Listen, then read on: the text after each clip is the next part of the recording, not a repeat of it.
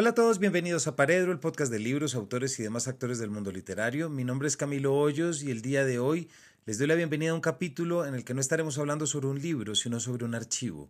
Y un archivo que ofrece un contenido digital que vale la pena ver y aún más, porque forma parte de esa noticia que quienes nos siguen en redes habrán podido ver y quienes no, además de que los invito a que lo hagan, que si no se han suscrito todavía a nuestros canales de Spotify, también lo hagan o a su plataforma favorita. Por supuesto, eh, les decía que quienes nos siguen vieron una noticia que nos sigue alegrando muchísimo y es que Paredro formará parte del archivo de la palabra de la Biblioteca del Congreso de Estados Unidos.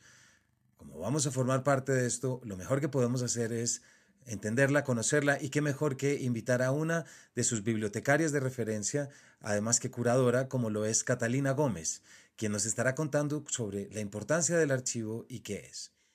El Archivo de la Palabra de la Biblioteca del Congreso es una colección sonora de alrededor de 850 grabaciones de poetas y autores del mundo luso-hispánico leyendo su obra. Fundada en el año de 1943 en la Sala de Lectura Hispánica de la Biblioteca, el archivo continúa creciendo, hoy en día se sigue grabando voces de escritores contemporáneos. En esta colección se han capturado las voces de figuras como Jorge Luis Borges, Gabriela Mistral, Pablo Neruda, Julio Cortázar y Gabriel García Márquez, como Catalina nos contará en la conversación de hoy. Y es un proyecto que abarca todo el territorio latinoamericano, ibérico y caribeño, puesto que representa más de 32 países y alrededor de 12 idiomas, incluyendo lenguas indígenas. De estas 850 grabaciones, 420 están disponibles para escuchar en línea. También Catalina nos contará cómo llegar hasta allí. Desde Paredro promovemos e impulsamos el conocimiento, por supuesto, de novelas, libros de cuentos y temas afines a lo literario, pero también cuánto promovemos regresar a la oralidad, a la lectura en voz alta, y es archivo como este cumple con una función. No sé ustedes, de eso hablo en el capítulo, pero Recuerdo con mucho cariño esas grabaciones y esas cintas de autores que uno podía conseguir por allá en los ochentas o a mediados de los noventas. Esas cintas que uno cuidaba como reliquias, como si fueran verdaderos tesoros. Increíble pensar que ahorita los tenemos al acceso y al alcance, por supuesto, de un celular. Así que sin mayores preámbulos les doy la bienvenida a este capítulo sobre el archivo de la palabra de la Biblioteca del Congreso con Catalina Gómez, su curadora y bibliotecaria. Bienvenidos. Bueno, Catalina, en primer lugar, bienvenida a Paredro. Mil gracias, Camilo, por esta invitación. Estoy súper contenta de, estar acá. No, yo estoy muy contento que estés acá porque, eh, como muchos de nuestros oyentes, o bueno, quienes nos siguen por redes, y acuérdense que estamos en redes, en Instagram y en Facebook, eh, habrán visto hace unos meses una gran noticia para esta casa, como lo es que vamos a formar parte del archivo de la palabra de la Biblioteca del Congreso, eh, archivo de la cual, Catalina, tú eres curadora eh, y eres prácticamente una reference librarian, que no sé cómo traducir exactamente, que tú ahorita nos vas a decir. Eh, entonces yo quisiera que arranquemos, ¿cómo llegaste al archivo? Para que luego sepamos lo que implicó la felicidad de esa llegada y nos cuentes qué es, pero me interesa que nos cuentes, ¿cómo llegaste? Bueno, pues sí, yo, el primer trabajo que yo obtuve aquí en, en, Washington, cuando me, me, mudé aquí a Washington, fue en la Biblioteca del Congreso, en la sala hispánica de lectura. En la biblioteca hay, eh, cuatro salas dedicadas a colecciones, eh, colecciones internacionales. Y yo, bueno, comencé como una pasante ayudando con investigación y ayudando con el trabajo editorial, eh, también con referencia. Y poco a poco se empezaron a abrir oportunidades ahí en ese mismo centro, en la, en la sala hispánica. Primero trabajé un tiempo con el Handbook, Handbook of Latin American Studies, que es una publicación eh, que, se, que se edita eh, ahí. Eh, y, y, luego me salió el puesto de la, de, la asistente de la directora de la división. en ese entonces ella era Georgette Dorn, que ella fue directora casi por 30 años. Y en esa época, bueno, ella ella eh, pues ya era muy veterana en la biblioteca, ya, duró 50 años en la biblioteca del Congreso, es una argentina húngara, eh, y yo fui la asistente de ella por seis, seis, años y ella era la curadora del Archivo de la Palabra, eh, proyecto el cual ella heredó del, del fundador del archivo. el archivo se fundó en el año 1943 por un chileno llamado Francisco Aguilera, un, pues un, eh, un especialista en literatura, él, era, él tenía el cargo como especialista de cultura hispánica en, nuestra sala. Y mm, entonces, bueno, entonces Georgette fue la segunda curadora y yo comencé a trabajar con ella. Y bueno, pues yo era la asistente eh, eh, tanto como de, de, programación de eventos y también pues de administración de la, de la división. Y, un día ella me dijo, bueno, Catalina, hoy vamos al estudio a grabar un autor para, para, para, el archivo de la palabra. En ese entonces el archivo se llamaba, eh, un, nombre, un nombre larguísimo, Archive of Hispanic Literature on Tape. Eh, archivo de literatura, luz, eh, bueno, luz hispánica o hispánica en cinta. Las siglas eran A-H-L-O-T, ALOT, ALOT. Y, y, me dijo, bueno, vamos a ir a, vamos a, ir a grabar un, un autor eh, vasco, Unai Elorriaga. Y yo, ok, y yo, ahí fue la primera vez que yo oía del, del archivo eh, y, y, fuimos al estudio de grabación. Fue el primer día que conocí el estudio de grabación donde he grabado, pues, Neruda, Gabriela Mistral, todos, y el estudio, que es un estudio, pues, muy, muy, muy eh, bonito. Y eh, ahí Georgette grabó a, a Unai Elorriaga, un escritor vasco, y eh, pues yo en el estudio pues está la cabina y afuera de la cabina no se puede sentar y hay una pantalla donde uno puede ver pues como la, la grabación, aunque solamente se está grabando el audio, uno puede, uno puede sentarse y como ver la grabación. Y yo, sí, yo quedé fascinada y también muy emocionada porque nunca había escuchado el idioma vasco en mi vida, entonces fue como, wow. Y yo, mi familia, por el lado de mi mamá viene del, del País Vasco, entonces para mí fue como súper especial. Y bueno, pues yo llevaba muchos años siendo muy apasionada a la literatura latinoamericana sobre todo. Entonces yo dije, wow, ¿qué es este archivo? Y ya eso fue hace 13 años, yo no me acuerdo bien como los detalles, pero, pero me acuerdo que yo me enamoré de esa colección y, y pues comencé a adentrarme a conocer la colección y, y poco a poco, aunque mi rol era un poco más administrativo en ese entonces, yo como que, yo creo que Georgette vio que yo estaba súper apasionada por, por el archivo y ella me, me sí, como que me, me sí, como mentor, ella me, me, me, comenzó a enseñar mucho sobre la colección, sobre el proceso, sobre cómo, sobre cómo eh, seleccionar autores. Eh, yo comencé a ayudarle a coordinar todas las grabaciones. Y yo comencé también a, trabajar en comenzar a digitalizar la colección, que en ese, en ese entonces eh, la mayoría, pues porque es, hasta el 2006 se grababa todo análogo, pues lógicamente desde que comenzó fue una colección en cinta, hasta el 2006 que se comenzó a hacer grabación en digital. Entonces, pues, y ya ella, me había, ella me, me había dicho que ya habían tratado como de, de digitalizarlo, pero eso, eh, comenzar un proceso de esos en una monstruo de institución como la Biblioteca del Congreso es complicado y todas estas personas son, pues eran personas como de, de, la, de la, era análoga, ¿no? Entonces, claro. como que no, no, eh, no, se les facilitaba, digamos, como, como el entendimiento de lo que es digitalizar un archivo. Entonces, eh, ellos, ella me dice que habían intentado ella me dijo, me dijo, intenta, pero no vas a poder, no vas a poder. Además, a mí me gusta que venga la gente en persona. Yo dije, sí, buenísimo que venga gente persona, pero Dios mío, tenemos que digitalizar el archivo. Claro. Entonces, Catalina, te quería preguntar, ya lo, lo que nos acabas de contar ya lo insinúas, pero ¿por qué no nos cuentas y para muchos oyentes las implicaciones que esté el archivo en la biblioteca del Congreso? Es decir, ¿qué es sí. la biblioteca del Congreso? Sí.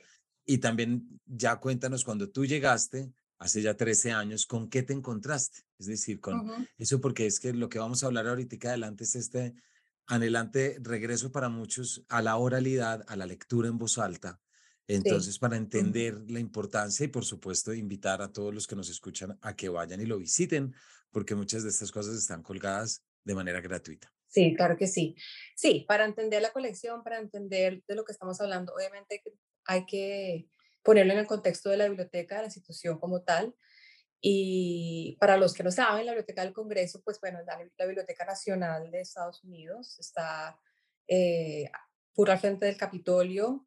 Eh, nuestros jefes oficiales son los, es el Congreso, son nuestros, eh, em, esa biblioteca del Congreso. Pues bueno, en el, en el siglo XIX la, la, la biblioteca comenzó como una biblioteca pequeña legislativa que estaba en el Capitolio y en 1814 cuando los británicos incendiaron el Capitolio se perdió esa biblioteca y luego de, de ese acontecimiento em, se compró la colección del expresidente Thomas Jefferson que era una persona eh, sumamente cultivada, pues que era un lector, mejor dicho, que tenía una colección de libros completamente universal y enorme. Entonces, eh, después de ese incendio que se compró la, la colección de, de Jefferson, fue como la semilla de lo que es la biblioteca hoy en una biblioteca que es eh, de una magnitud muy universal y pues son, es una, sí, o sea, es un, es una institución enorme, una biblioteca enorme, eh, con unas colecciones muy, muy extensas, la biblioteca más grande del mundo, cuyas colecciones, la mitad, más de la mitad de las colecciones de la biblioteca son en idiomas que no son en inglés. O sea, la cobertura universal de las colecciones de la biblioteca es impresionante, poquito parecida en ese sentido a la British Library. Yo puedo fácilmente decir que, digamos, las colecciones rusas fuera de Rusia, las más grandes las tenemos en la Biblioteca del Congreso, las colecciones colombianas más grandes fuera de Colombia están en la Biblioteca del Congreso. Así, es, o sea que es no solamente un, un, un, lugar eh, impresionante para la investigación de la historia y de, todo lo que tiene que ver con Estados Unidos, pero pues de todo, del mundo entero. Entonces, eh, eh, ya, ah, entonces ya acercándonos un poco más al archivo, están estas salas, diferentes salas de lectura y divisiones, ¿no? Que son como las divisiones internacionales. Eh, en inglés se llama Area Studies Divisions eh, y hay cuatro. Eh, entonces está la hispánica, que también la, llamamos muchas veces la luso hispánica porque incluye Portugal, España, Latinoamérica y el Caribe. Entonces ahí, ahí es donde se trabaja en la adquisición, la curaduría y en todas todas las, todos los proyectos y programación que es relacionado con las colecciones de estos países está la europea, em, hasta, yo creo que hasta unos 10 años tenía un enfoque muy, muy eslávico porque por la Guerra Fría era bastante, la mayoría de la gente que trabajaba en la división europea era, era em, de países eslávicos, pues como de, expertos en, en, culturas eslávicas, pero ya ha cambiado eso, pues ya, eso cambió. Está la otra división que es, es un poco extraño la, las, pues, eh, digamos, las, las, regiones que están en esa, en esa división que es la eh, africana, hebreica y de Medio Oriente. Esa es una división. Y la, la de Asia, que tiene pues todas las colecciones relevantes a todos los países de, de Asia. Em, entonces, eh, en nuestra sala, em, em, la, la, hispánica fue la primera sala internacional que, que, se fundó en la Biblioteca del Congreso en 1939. Este archivo comenzó porque eh, a comienzos de los años 40, eh, pues comenzó ya como mucho auge de, grabación en cinta, la tecnología como que se, se volvió muy común.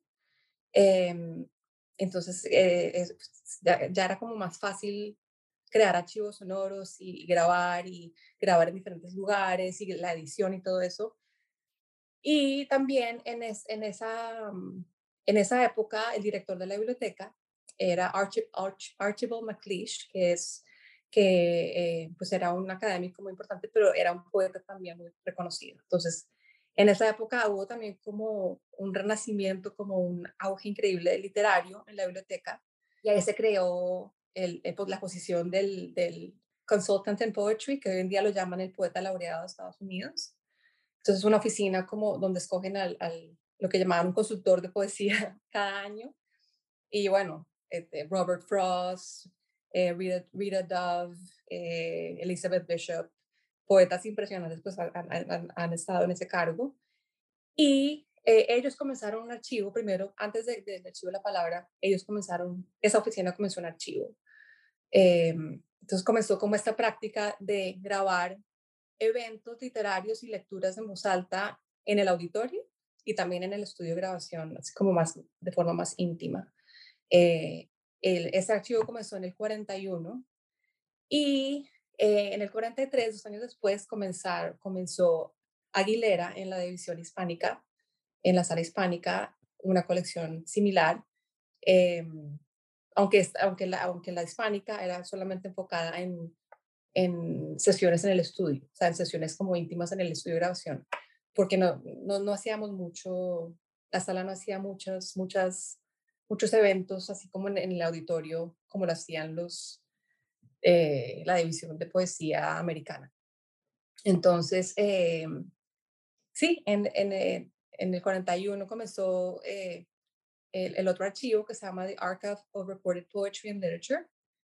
y em, sí, por ahí hay una grabación en que Francisco Aguilera sirvió como traductor de una grabación de, de MacLeish, que, de, Archibald MacLeish, él tradujo un poema eh, en español en esa grabación y yo creo que ahí fue cuando Aguilera se inspiró en comenzar el archivo, de hacer un proyecto similar.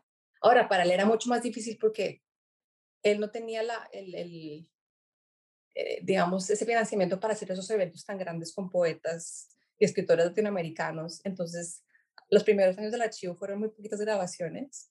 Eh, la primera creo que fue un venezolano, Andrés Eloy Blanco. Luego eh, también eh, Pablo de Roca y Winnet de Roca, chilenos.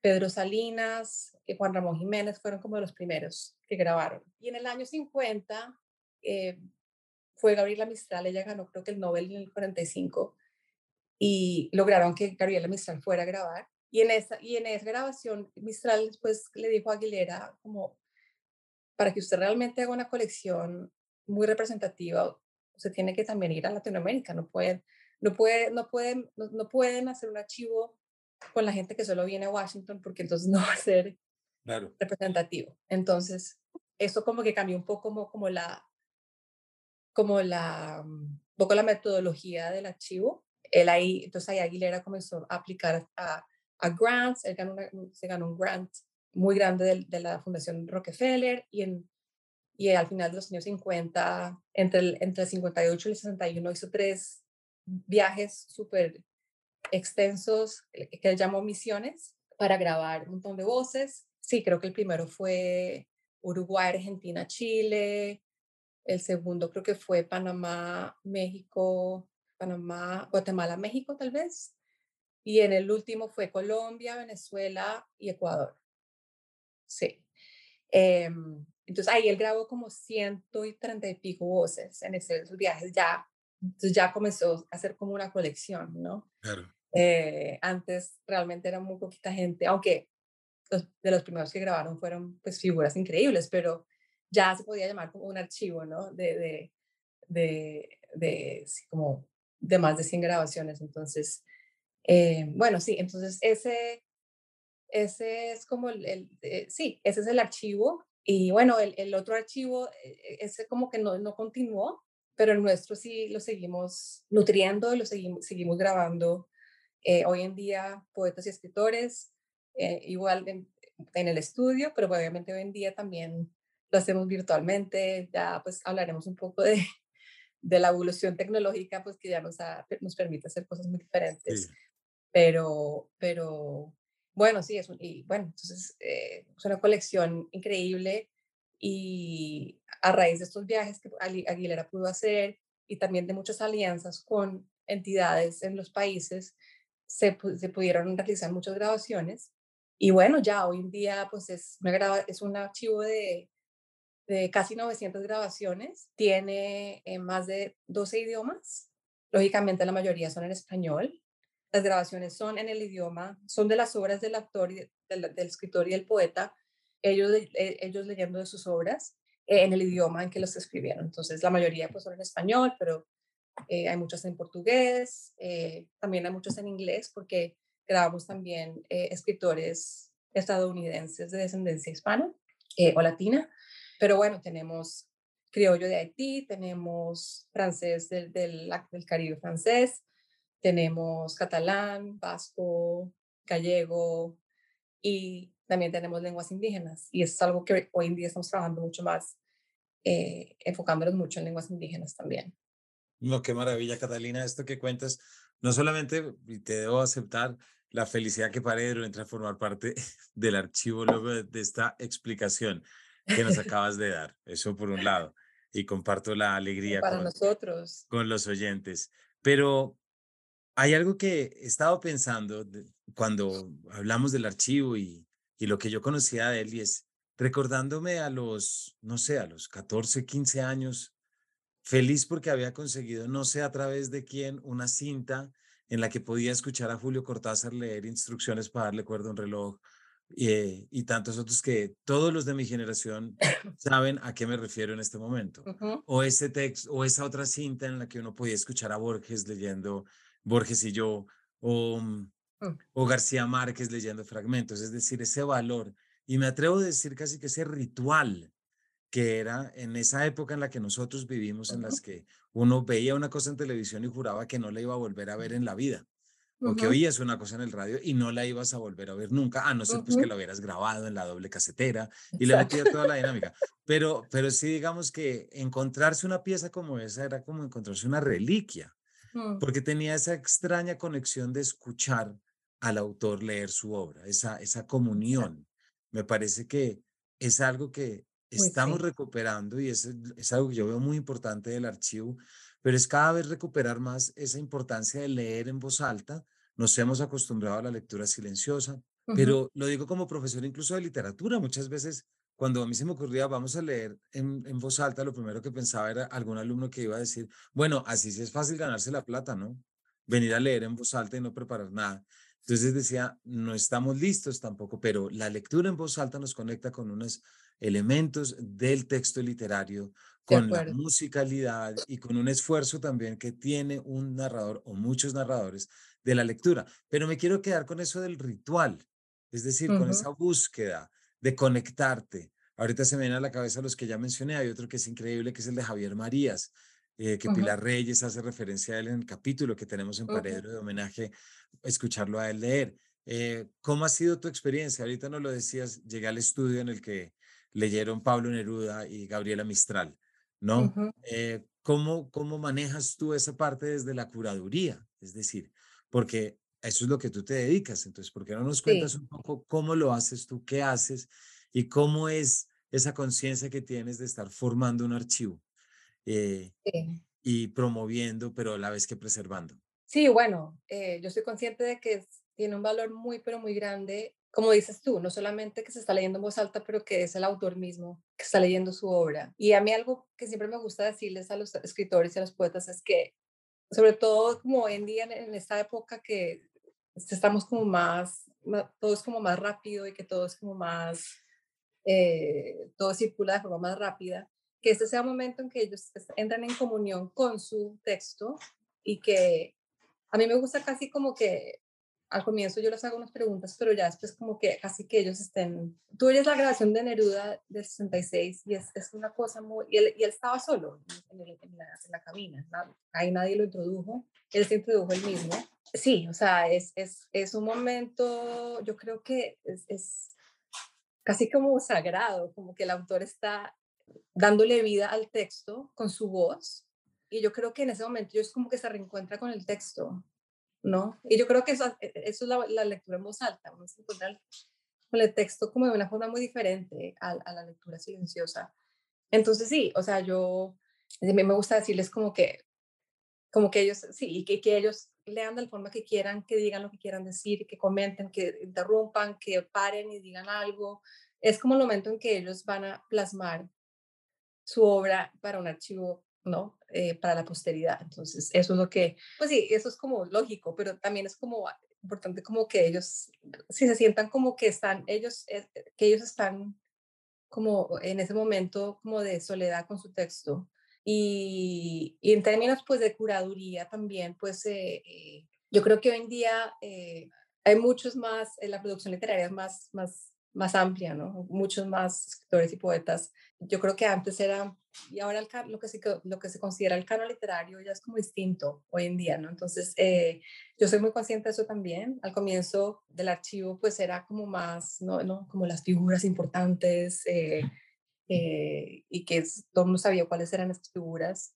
Eh, y hoy en día pues también, pero también es como, el panorama ha cambiado mucho también, entonces hay, hay es, lo que llamamos importante también es como, mm, sí, o sea, es, es y, y, mm, pero bueno, sí, es, ese, la misión sigue siendo seguir grabando a los poetas y a los escritores de todos los países que representamos y, mm, de, formar un archivo y un legado literario eh, que represente sí, lo mejor de, de, de, la poesía y de la, de la ficción de estas regiones, en estos idiomas, de todas estas culturas. Y bueno, entonces ese, todo siempre es un trabajo de estar eh, em, empapándome de, de, del mundo literario, del mundo editorial, escuchar podcasts como Paredro, aprender, leer, sí, y, y, y, de, formar alianzas, para mí ha sido muy importante formar alianzas con,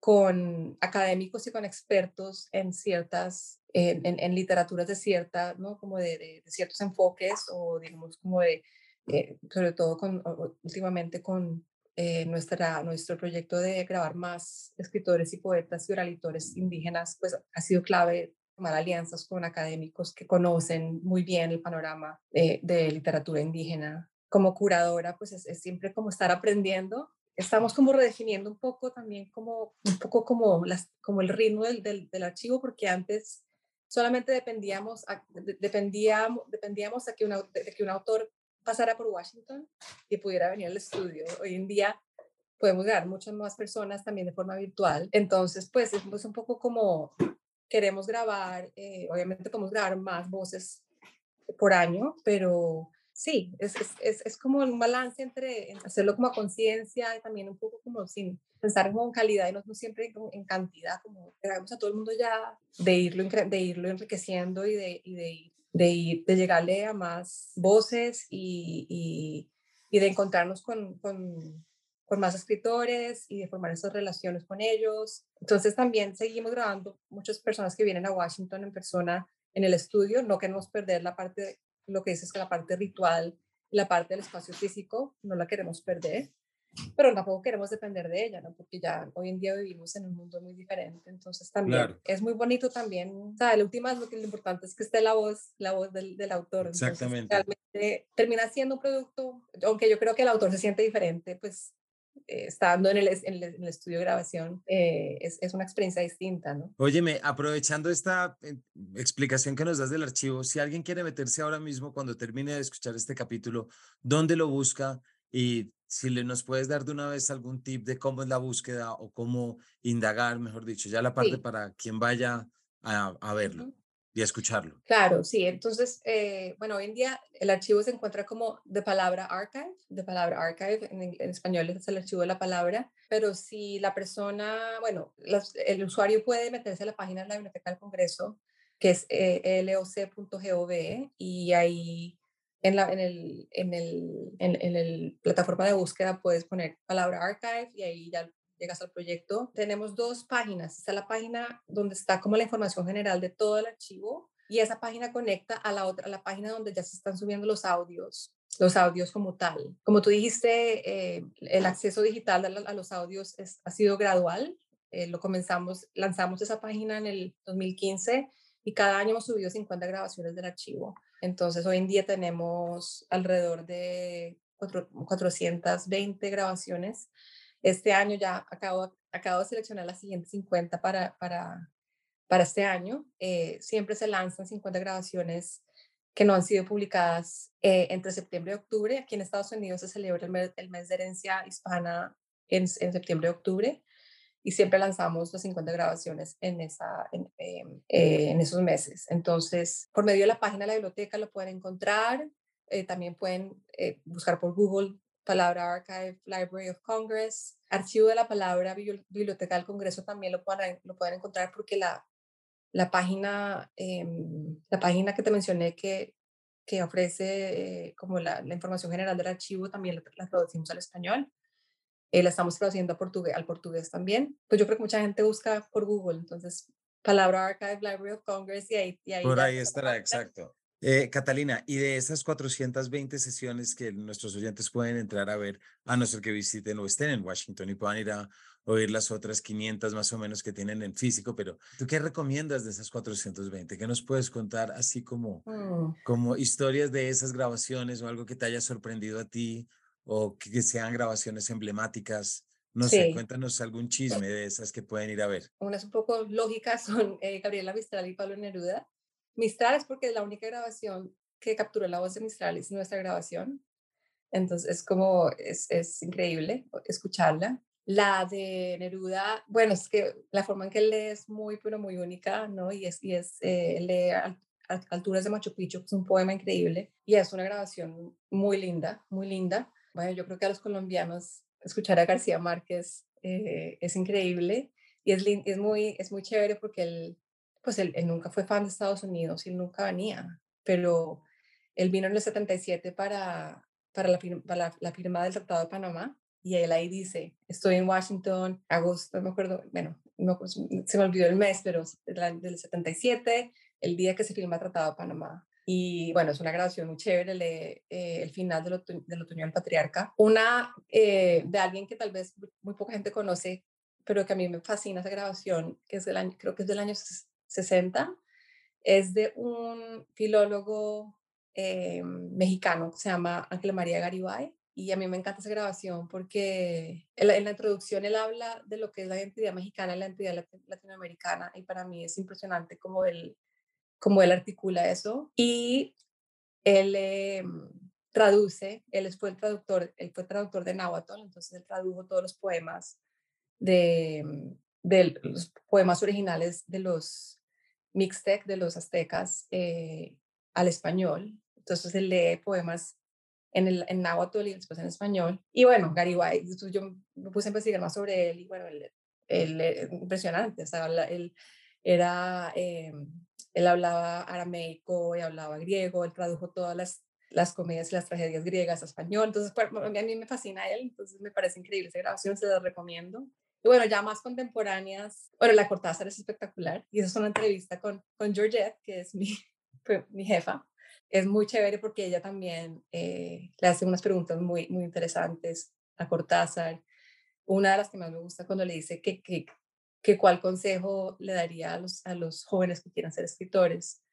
y él dice, el mejor consejo que puedo, que puedo darles es que no pidan consejos, que encuentren los consejos por medio de la lectura y por medio de, como, un poco como de, como confiar un poco como en su, en su, en su corazón, ¿no? En su convicción. Claro. Eh, y me gusta, me gusta mucho y me, gusta, me encanta cómo, cómo responde esa pregunta. Sí, pero más, más contemporáneas. Bueno, pues la, la de El Orriaca, que fue en Vasco, me pareció pues increíble. Colombianos hemos grabado a Laura Restrepo, a Juan Gabriel Vázquez, a um, Héctor Oafacio Lince. Yo grabé a Héctor como una semana después de que me terminé el olvido que seremos y, y, y yo, o sea, es, yo, yo, terminé ese libro que me pareció increíble y me enteré que Héctor iba a estar en Washington lanzando la película de sobre su papá y yo lo escribí y me respondió y, y, o sea, yo me acuerdo que fue como, yo nunca había estado como tan star, star, starstruck, que como que, wow, porque es que haber terminado, haber terminado el libro tan recientemente y grabarlo tan recientemente fue, o sea, yo pensé que yo, sí, o sea, fue como la locura para mí. Y yo por lo general como que no soy muy como, no me pongo muy nerviosa, con, o sea, no sé, no, pues no, no soy como de, de, de las que se, ¿no? De, no uy, como que vea a los escritores como, pero yo creo que ese texto como que todavía lo tenía como tan en, tan en, en, en mi, en mí, que fue como, sí, me acuerdo que fue como la primera vez que, sí, como que, que estaba súper emocionada. Eh, bueno, siempre estoy emocionada, pero que estaba demasiado emocionada. Eh, y entonces esa grabación es muy chévere. Mm, me gustó mucho grabar a, a César Aida, eh, me pareció eh, un personaje y fue una grabación muy buena. No sé, es que todas las grabaciones son increíbles. Eh, otra que me, gusta, que me gusta mucho es con Juan Felipe Herrera. Juan Felipe Herrera es un poeta de Estados Unidos, pero eh, de descendencia mexicana, y él fue el poeta laureado de Estados Unidos hace como cinco años. Eh, y él eh, es un poeta increíble increíble. Y pues él se volvió un, gran amigo mío, entonces es una grabación que, que es eh, muy cercana a mi corazón, pero no sé, es que todas son muy buenas, todas son muy buenas. Y bueno, las, las, las, que hemos grabado en lenguas indígenas son increíbles también. Y es, es como entrarse a otro mundo, es increíble, la literatura y la poesía eh, indígena está como tan conectada a la tierra y, al, y, al, y, a la naturaleza y, a, y, al entorno de una forma que, que, la, que la literatura, que la, que la otra literatura no está. Es, es, es otra dimensión diferente y es muy bonito, muy bonito. Y es la experiencia siempre de escuchar otros sonidos, otras aliteraciones, otros fonemas. Completamente, otros mundos, porque sí, sí. Y es esa musicalidad. Catalina, se nos acaba el tiempo, pero creo que nos diste ya un abrebocas muy importante para poder ir a buscar estos archivos, para poder encontrarnos, y lo vuelvo a decir, encontrarnos con la voz en voz alta, con la oralidad, con los efectos musicales y sonoros de la lectura y pues en el caso que tú nos cuentas, esa oportunidad ritualística, me atrevo a decirlo, de volver a oír estos clásicos eh, en el tiempo y en verdad aprovechar que esto está en línea y que cada vez están 50 más, porque pues ya lo vemos si tú lo alcanzaste a decir, eh, no alcanzamos a llegar a eso, pero también en lo que nos cuentas están estos nuevos medios y nuevas formas de promoción, de poder acceder a la literatura, a los archivos y a los registros de una manera más inmediata. Y eso pues desde aquí, desde Paredro, pues es también lo que nosotros buscamos y prácticamente lo que nosotros velamos. Totalmente, sí. Cierto. Entonces, muchísimas gracias. Ya saben eh, la dirección. Pueden meterse directamente a la página de la biblioteca y desde allí buscar Archive, es A-R-C-H-I-V-E, y de esa manera poder entrar a escuchar todos estos, los que tú nos acabas de sugerir, Catalina, pero además todas las sorpresas y los tesoros que seguramente se encontrarán. Sí, por favor, sí, es, es, es un recurso para ustedes, para las personas que quieren redescubrir estas obras y escuchar estas voces, es, es realmente un tesoro y espero que, que, que escuchen y que compartan, que compartan sobre este proyecto. Así es, así que en esta ocasión no los invitamos a ir a comprar un libro, sino más bien ir a visitar una página. Desde allí se les antojarán más de un libro. Escata, muchísimas gracias por habernos acompañado y a ustedes muchas gracias también y nos vemos en una próxima edición de este Paredro.